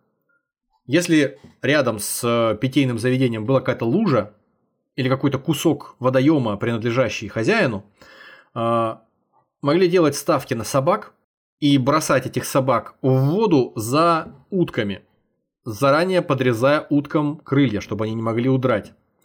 То есть, э, опять же, были разные классификаторы, там разные условия, какая из собак быстрее доберется до утки и переломит ей, там, перекусит ей шею, какая из собак Э, там больше уток задушит там за короткий промежуток. Ну, в общем, одним словом, так, такого рода вещи. Кто-то додумывался ловить сову, привязывать, ну то есть заранее подготавливать, привязывать ее спиной к спине к утке и пускать их плавать в таком состоянии. То есть э, утка пыталась освободиться, нырять э, под воду, нырял до тех пор, пока сову не утопит. Короче говоря, вот это вот, это, это Англия. Это, это игра с свиными желудками кажется просто легкой э, детской забавой по сравнению да, с тем, именно, что... именно так, именно так. То есть это вот, я думаю, мы от этой грязи все уходим сейчас, и постепенно, постепенно хватаемся за какую-то ниточку, чтобы перейти к, к чему-то более спокойному. А, а, а ниточка это, наверное, чей, чей-то кишечник, да? А ниточка, а ниточка это угорь. А, а, ну, ну и близко, да. Еще в позднее средневековье, раннее новое время в Нидерландах было распространено. А такой... вы, а вы садист сами, как вы считаете? А вы как, как будто бы такой вопрос. Ну, как будто бы чуть-чуть упиваетесь тем, что говорите. Подожди, ну я выбрал такую тему. Э, она оказалась вот такой вот диковатой, жестокой. Э, ну что мне делать? Мне теперь э, слезы проливать крокодили? Никто не поверит мне. Мы же уже 150 выпусков записали минимум всяких разных. Люди знают там на, на наше мироощущение, поэтому ну. Ну а кто-то включил первый. Ну кто-то включил первый раз, ему не повезло. Но в любом случае что я могу сказать? Конечно, жалко зверей, и это, это дико, это разнузданная жестокость, она, конечно, она неожиданная, потому что я, например, вот жизнь прожил, э, пол жизни фактически прожил, так сказать, э, и в 36 годиков я не думал, что все настолько ужасно бывает. То есть люди... Я думал, вы на сферату и прожили не одну тысячу лет уже. Я подмигнул сейчас. А... Итак, тем не менее, да, жестокость э, была присуща вот всяким забавам народным, э, даже в церковные праздники, э, до самого последнего времени, чуть ли не до 20 века. Итак, в Нидерландах в средние века и в раннее новое время был распространен такой вид увеселений, вид спорта. Хватание угря. Почему в Нидерландах? Потому что, наверное, все-таки из-за каналов, из-за э, того, что местность очень э, обводненная, и, в общем, то, о чем мы сейчас будем говорить, это, в общем, легче реализовать. В самом Амстердаме, в частности. Из-за того, что каналов много. в исторической части города. Итак, хватание угря. В чем заключается история? Над каналом или над рекой подвешивается веревка, на которую привязывается угорь, живой, рыба-угорь. Она выглядит как змея, если кто не знает, довольно скользкая. Для того, чтобы усложнить задачу, угря еще хорошенько намыливали. Угорь привязывается значит, к веревке. Люди на лодках проплывают по течению реки или канала над этим, э, вернее, под этим угрем и пытаются на ходу ухватить его и сорвать с веревки. Э, с первого раза, очевидно, это никому не удавалось, но тот, кому это все же посчастливилось сделать, получал в качестве бонуса себе на ужин вот эту вот измочаленную э, хрень, этот остаток этого угря, потому что за него много людей, очевидно, хватались перед, перед ним, пытаясь э, завладеть. В общем, вот такая была э, замечательная история. Между прочим, в истории Амстердама в 1886 году вот одна из таких забав, один, одно из, такого, из таких хватаний угря обернулась э, одним из самых кровавых бунтов. Дело в том, что э, в 886 году уровень безработицы и проблемы там всевозможные общественные в городе, в Амстердаме, они были так велики, э, прошедшая зима оказалась такой жестокой, холодной, долгой, все были в отчаянии от того, что там, с едой были проблемы. И, в общем, эта история, связанная с угрем, которого можно было потом еще и съесть, если выиграешь. А как бы хоти, хотелось бы людям, чтобы э, этот вид забавы, он помог поднять им настроение. Официально, на самом деле, к тому моменту уже все было запрещено. Это. То есть государственное регулирование запретило эту забаву как жестокую какую-то э, неподходящую для цивилизованных людей. Но тем не менее продолжали проводить эти э, хватания угрей на ярмарках. Веревку натянули уже. Местный рыботорговец предоставил жирнющего, маслянистого, добротного угря. Подвесили его, привязали на веревке. Уже пошли первые попытки значит, ловить угрей и на второй попытке пришел патрульный какой-то, это полисмен, не знаю там как его назвали, и распорядился прекратить беззаконие, потому что люди собрались, э, шумели, там как-то вели себя вызывающие, при этом занимались противоправным действием. Обрезал веревку и приказал всем разойтись. Ну и это послужило спусковым крючком э, для волнений Люди начали выковыривать брусчатку из э, мостовой, бросаться в полицию. К ним присоединились к э, этим бунтующим каким-то рабочим, которые собрались э, повеселиться на этом хватании угря. К ним так При... вот к чему это было. Это вся предыстория и все другие соревнования. Это продолжение выпуска про Лос-Анджелес. Про Лос-Анджелес, да. А, а, а здесь будут э, кто там, знаете, голландцы на крышах. Голландцы на крышах, да отстаивающие свои права за хватать, хватать угрей столько, сколько а они как, захотят. как она называлась, эта игра? Хватание угря. Ну, я имею в виду, может, какое-то слово есть, знаешь. Хватание. Угря. Неплохо, оригинально. А, итак, битва с полицией и сооружение баррикад. Вот во что вылилась попытка запретить э, людям как следует всласть похватать за угря. Э, в результате порядок в городе навела только армия. 136 человек были ранены, 26 человек погибли. В результате это событие назвали угревым бунтом. Жесть. Вот такая чудесная история. Мы перестанем мучить животных и перейдем в конец 19 начало 20 века в времена научно-технического прогресса, когда как в цирке Дюсалей фактически. Э, животных перестали использовать, стали сами там э, гимнасты скакать под куполом на трапециях. Вот здесь тоже примерно так же. Как это, стальной конь идет на смену крестьянской лошадке. Но не сразу. Но все-таки животных уже не мучили. Крестьянская лошадка. В начале 20 века одним из самых известных и уважаемых боксеров полусреднего веса в Европе был афроамериканец Бобби Добс. Когда возможность для призовых боев на территории США себя исчерпала для него, для Добса, он поехал в Старый Свет для того, чтобы поискать счастье там. Почему он нам интересен? Потому что это был оборотистый человек, который приехал в Германию, произвел там фурор своим мастерством боксера и образовал там англо-американский боксерский клуб в Берлине. Ну, ажиотаж вокруг бокса в Германии было начавшее развиваться, А, быстро Только не говори, сошел на нет. что сейчас появится австралийский легионер. австралийского легионера не появится. э, Черт, я уж думал, что это будут знаменитые вот эти бои с кенгуру. австралийский легионер не появится, э, появится идея, которая пришла Добсу в клубе, в боксерском клубе, в котором он работал вместе с Джо Эдвардсом, англо-немецким тренером. Вместе они выдумали новый вид спорта – конный бокс. То есть э, идея была в том, Сидя на лошадях, что ли? Ну Вот на- начало 20 века. Э, Первый матч состоялся э, в 1912 году. Значит, э, спорт во многом напоминал обычный бокс, если не считать э, 500 килограммов лошадей, на которых э, приходилось горцевать, значит, по по- поединщикам, так сказать. А лошадь могла легнуть, чтобы помочь? Ну, выбирали, всаднику? выбирали лошадей пос- посмирнее, поспокойнее для этого дела, но тем не менее. То есть, Не, ну тем не менее. Очертания можно ринга, ну, конечно, да, конечно, тоже опасно, наверное. Очертания ринга примерно тоже были вот э, ограничены. Бой был поделен на отдельные раунды. В общем, примерно похож на обычный бокс, только что верхом на лошадях. Э, Боксеры дрались с обнаженным торсом в перчатках, и у них были специальные приспособления для того, чтобы кожная амуниция, для того, чтобы там не, по- не поразбиться с лошадей падая. В общем,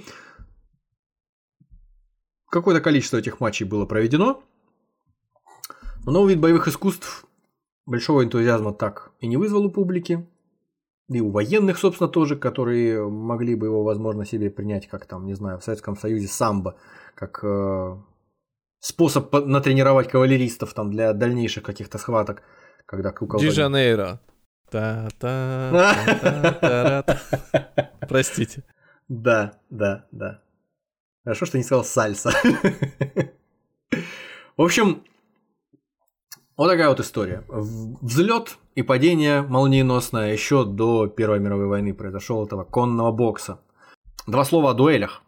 Во Франции, когда, в общем-то, дуэли уже были официально давным-давно запрещены, а, еще в начале 900-х, то есть в самом начале 20 века, не давало покоя это возможно, отсутствие возможности э, получить острые ощущения, обычные дуэли были невозможны, и поэтому решили проводить дуэли так называемые бескровные, то есть дуэли без крови, э, которые со- э, заключались в том, что люди стреляли друг в друга, они стрелялись точно так же, как на обычных дуэлях, но пули были сделаны из воска, жира и всяких подобных вещей, которые, в общем-то, ну, казалось бы, вреда не должны были им причинить. А, Тем не менее, с 10 метров пуля подобная, сделанная из воска, жира и там всякой мути, а, пробивала насквозь 100-страничный телефонный справочник. Поэтому было достаточно опасное состязание, которое, тем не менее, быстро распространилось не только во Франции, но какое-то время еще и в Англии и в США э, и имело популярность. Что до французов непосредственно, с э, их э, желанием стреляться в любых обстоятельствах, в любых условиях, иногда в, 19 веке, когда популярность получила воздухоплавание на всяких воздушных шарах, иногда проводились дуэли на воздушных шарах. То есть э, настолько вычурная дуэль, что я даже не, не могу представить, что, что можно ей противопоставить. Это, знаешь, мне напоминает фильм «Убить дракона». Когда на воздушном шаре поднялся Ланселот и Мгм. сражался там с, с драконом. Только здесь стреляли друг в друга. М, 3 мая 1800... Ну, я себе могу представить еще на этих рабах, знаешь, которые несут э, трон как такой. Ксеркса, да, в этих в 300 Да, да, да. Вот, вот только сидя на таких штуках еще. Ну да, или как стрелять. в этих карикатурах на Warhammer 40 тысяч, да, когда едет танк из него, и, и, из башни открывается люк, высовывается комиссар с э, саблей и говорит, а ну-ка, подкатись к нему поближе, я хочу рубануть его как следует саблей. Так и здесь. В общем, в 1808 году, 3 мая, мсье э, де Гран-Пре и месье де Пик, соперничавшие за благосклонность танцовщицы мадмуазель Тиреви, стрелялись на дуэли из корзин воздушных шаров над э, Парижем. 600 метров отделяло их от земли. Де Пик выстрелил первым и промахнулся. В ответ де Гран-Пре пробил его воздушный шар, в результате и Депик, и его секундант, они там как положено с секундантами в воздух поднялись, рухнули на крыши домов и разбились насмерть. А в 1830-м французский писатель Сен-Бёв вызвал на дуэль Поля Франсуа Дюбуа, владельца газеты «Le Globe». Э, стрелялись они под сильным дождем, и Сент-Бёв держал над головой во время перестрелки раскрытый зонтик, объявив, что умереть он готов, но промокнуть ни за что. В общем, вот такая вот э, история. Мне кажется, роскошно. Какая отвратительная история. Мясо, виски, и льда Да. А мы переходим ко все более э, технологически э, оснащенным видам забав. Все знают, что такое обычный гольф. Это когда нужно за максимально короткое количество э, итераций, скажем так, повторений, Э, ударами клюшки забить мячик в лунку на поле. А поскольку в 1928 году, когда прошла первая партия в аэрогольф, уже, в общем-то, самолеты не были такой диковинкой уже в Первую мировую войну, на, на них сражались вовсю, э, и, в общем-то, летали туда-сюда э, по гражданским делам. Самолет решили использовать при игре в гольф. Команда из двух человек состоявшая из гольфиста и летчика, э, в такой своего рода синергии работала вместе. Значит, э, летчик должен был подлететь как можно ближе к лунке и бросить рядом с ней мяч.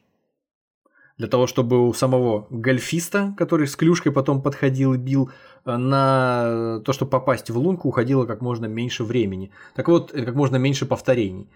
В общем, 27 мая 1928 года в американском гольф-клубе Old Westbury э, на Лонг-Айленде состоялся первый матч по аэрогольфу. Произошел фурор, потому что это было очень интересно, необычно. Э, и, в общем-то, с некоторой периодичностью такие экспериментальные матчи продолжались до начала Второй мировой войны, когда уже, в общем, самолеты понадобились для другого, и всем стало не до аэрогольфа. А, замечательный своего рода, наверное, вишенкой на торте является такая забава, как автомобильное поло. Конное поло всем понятно, всем известно. Ты уже что-то подобное сегодня вспоминал. Вот эта вот игра э, среднеазиатская, связанная с тем, что бешеное количество народа на лошадях скачут, э, пытаются вырвать друг у друга шкуру барана и забросить ее в казан там в какой-то или что-то такое. Не просто шкуру, а тушу. А, даже тушу, да, извините. Так вот, э, благородная игра королей происходит из Персии где-то из 6 века до нашей эры. Мы говорим о конном поло, о той игре, которая в дальнейшем ею стала. Потом мы знаем, что британские колонизаторы во времена британского Раджа значит, в 19 веке принесли эту игру на европейский континент, и она распространилась не только в Англии, но и везде. В 1902 году, когда автомобиль уже, опять же, тоже как в свое время этот самолет в прошлом нашем, в прошлом нашем примере не был такой диковинкой, и распространился чуть позже еще и Ford T, доступный автомобиль, всем известный, а, его стали использовать для автомобильного пола. Ну, то есть это фактически то же самое конное поло, только на автомобилях. А, люди несутся на машине, водитель, значит, э, гонит э, к мячу, другой человек, сидящий с ним на пассажирском сидении, специальной битой, пытается мяч-то, значит, э, сбивать. В общем, постоянно переворачивались эти машины, вылетали из них люди. Это было дикое, совершенно разнузданное по опасности мероприятие. Э, один из болельщиков рассказывал корреспонденту Miami News в 1924 году, если вы не умрете от страха, то точно лопнете от смеха. Я видел всевозможные виды спорта по всему миру, но автополо – всем даст 100 очков вперед по скорости и напряженности. Если у вас слабое сердце и вам нельзя волноваться, держитесь от него подальше. Реклама. Да, да. Конечно же, после такого не захочется полюбопытствовать, что же там такое происходит. Ну, в общем, э, можно себе представить, э, зная о том, о чем мы в начале выпуска разговаривали, об вот этих гонках на огромных автомобилях, э, Здесь не просто гонки, а еще и игра в мяч с автомобиля. Люди расшибались, ломали себе конечности, постепенно стали какую-то э, экипировку себе дополнительную выдумывать, пристегиваться, хотя до этого не пристегивались на автомобилях, а, ремни какие-то изобретать. В общем, к 30-м а, энтузиазм постепенно угас, потому что, в общем, игра была слишком опасной, и слишком дорогостоящий. Все-таки, несмотря на то, что Ford T был достаточно доступной машиной по сравнению массовой по сравнению с всеми другими, но на момент э, начала 20 века все-таки это еще было слишком близко к роскоши, нежели чем к какому-то спортивному снаряжению. Машина, на которой можно было поехать и разбиться в, в клочья и разбить ее тоже. То есть после, конечно, кажд... после конечно. каждого матча полный капитальный ремонт машины, это надо было просто разориться на автомехаников и на запчасти. Так что вот к 30-м эта история уже постепенно себя изжила. А я хотел рассказать еще одну историю напоследок из собственной биографии. Где-то лет 12 назад мне приходилось несколько раз принимать участие в чем-то подобном тому, о чем я сейчас расскажу. То есть э, я ездил на работу на строительный объект в автомобиле УАЗ-452, в просторечии буханка или таблетка – по проектной вместимости какой-то. Машина... Это сейчас э, в... будет э, отсылка к игре в поло автомобильная? Машина позволяла перевозить от 8 до 10 до 11 человек. Но при должной сноровке, поскольку у нас была в тот момент очень проблемна с техникой, а на строительный объект нужно было попадать ко времени. Всем хотелось попасть вовремя, а не во второй, в третий рейс там какой-то. В машину набивалось до 20 человек и больше. Ну, это, конечно, разумеется, как говорится, до первого мента. Вот. Так, собственно, к чему это? А последнее, о чем мы сегодня поговорим, это состязание по набиванию в телефонную будку. В 1950-х годах студенты из Дурбана, что в ЮАР, заявили, что установили мировой рекорд по количеству людей, которые могут поместиться в стандартной телефонной будке. 25 человек. Это вам ну, не... Это такая британская, да, такая телефонная будка? Ну да, это вам не в буханку залезть, не в УАЗик. Еще раз, 25 человек. 25 человек. Они несказанно удивили весь остальной мир. И рекорд попытались начать побивать. Правила были простыми. Засчитывался любой, чье туловище хотя бы наполовину влезало в будку. Дверь можно было оставить открытой, а конфигурация тел могла быть какой угодно. Однако большинство предпочитало старый добрый метод «килек в банке» – набиваться как можно плотнее друг к другу. В общем, рекорд ЮАР так и не был побит в результате. К нему чуточку приблизились только студенты колледжа Святой Марии в Калифорнии.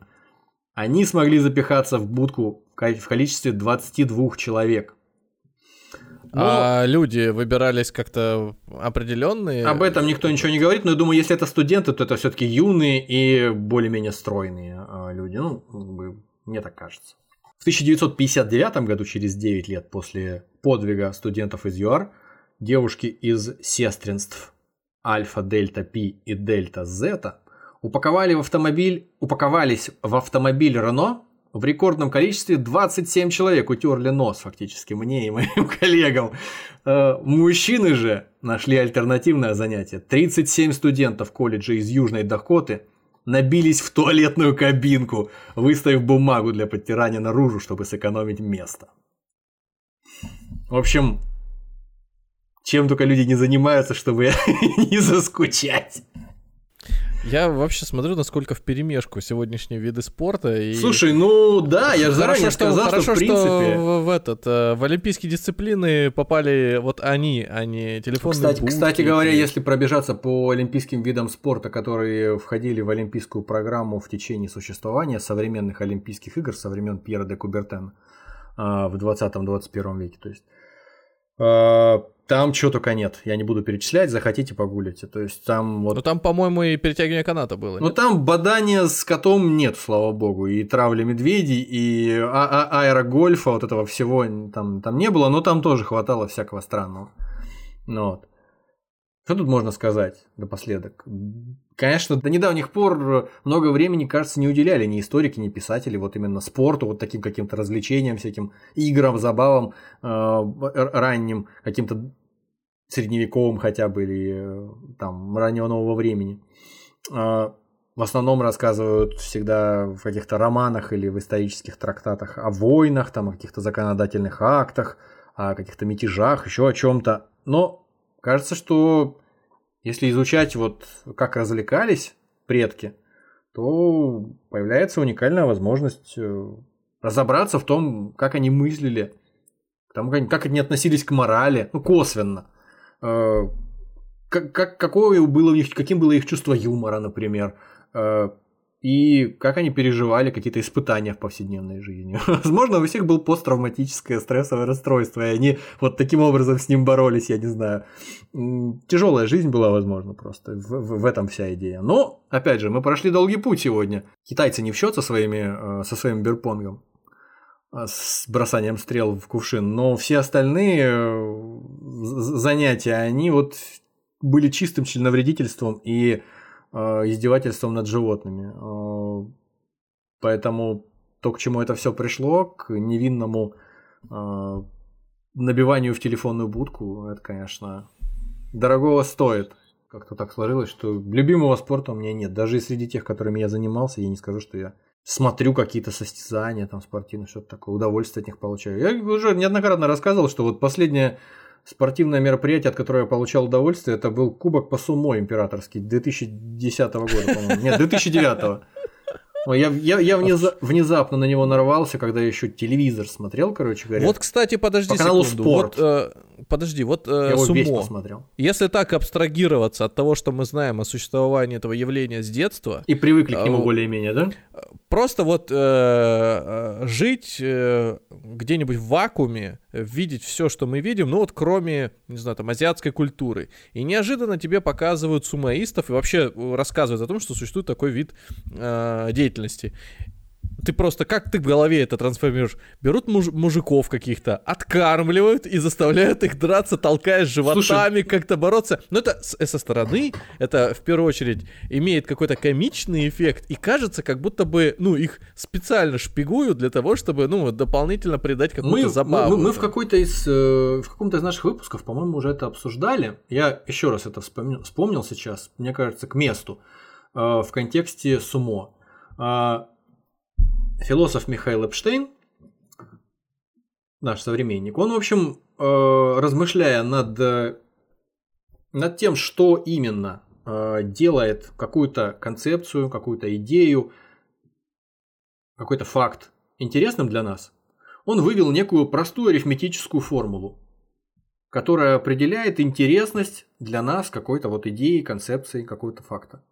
Значит, в числителе вероятность э, того, что это э, существует в действительности, ну, некий факт, а в знаменателе количество э, данных, доказывающих реальность его существования. То есть, вот мне кажется, интерес, который вот такой человек, находящийся где-то в вакууме, может испытать в моменте как к такому явлению, как сумо, он как раз вот очень хорошо описывается вот этой формулой. То есть вот если тебе никогда не доводилось видеть сумо, то когда ты слышишь вот твое описание, да, вот, которое сейчас озвучил, каких-то мужиков, на каких-то островах на Дальнем Востоке специально с молоду откармливают, как на убой каких-то животных, превращают их в слонов буквально и заставляют между собой на соломенной арене на потеху публики толкаться, валиться там, валяться в этой соломе, и за это еще и деньги им платят. И они потом еще и как рок-звезды живут, дикой популярностью пользуются. Насколько это вероятно? Ну, со стороны кажется, что это ну, какая-то дикая выдумка, глупая, но при этом это абсолютно точно существует, и доказательств этому невероятное количество. И более того, и из Грузии, и из Осетии, и из России, из Прибалтики люди едут, становятся великими чемпионами и выступают там, и, собственно говоря, проходят все то же самое, что и эти мужики из Дальнего Востока. Поэтому, да, это, конечно, это очень показательный, э, показательный пример. Но у нас надо не забывать, что есть целых два выпуска про рестлинг. Это тоже событие, которое... Очень хорошо подходит которое... к нашему выпуску сейчас, да, действительно. Это такое странное явление, соединяющее между собой шоу и спорт, и э, веселую игру, и все что угодно, и зрелище. Поэтому да, вот его прямо сюда до кучи было бы неплохо. Поэтому если кому-то вдруг понравилось то, о чем мы сегодня говорили, я уж не знаю, что вы за человек такой, как вам могло это понравиться. Но если вам понравилось, если вас заинтересовало, то можете пойти еще послушать наши два выпуска про рестлинг. Примерно такого же рода забавы, но только гораздо более травоядные, чем то, о чем мы сегодня говорили, по большей части. Спасибо, что добрались до этого момента. Слушайте нас там, где вам удобно. Apple подкасты, Яндекс Музыка, Spotify, Litres или на Ютубе. До свидания. Если вам нравится то, что мы делаем, поддержите нас на Бусти. Всего вам доброго.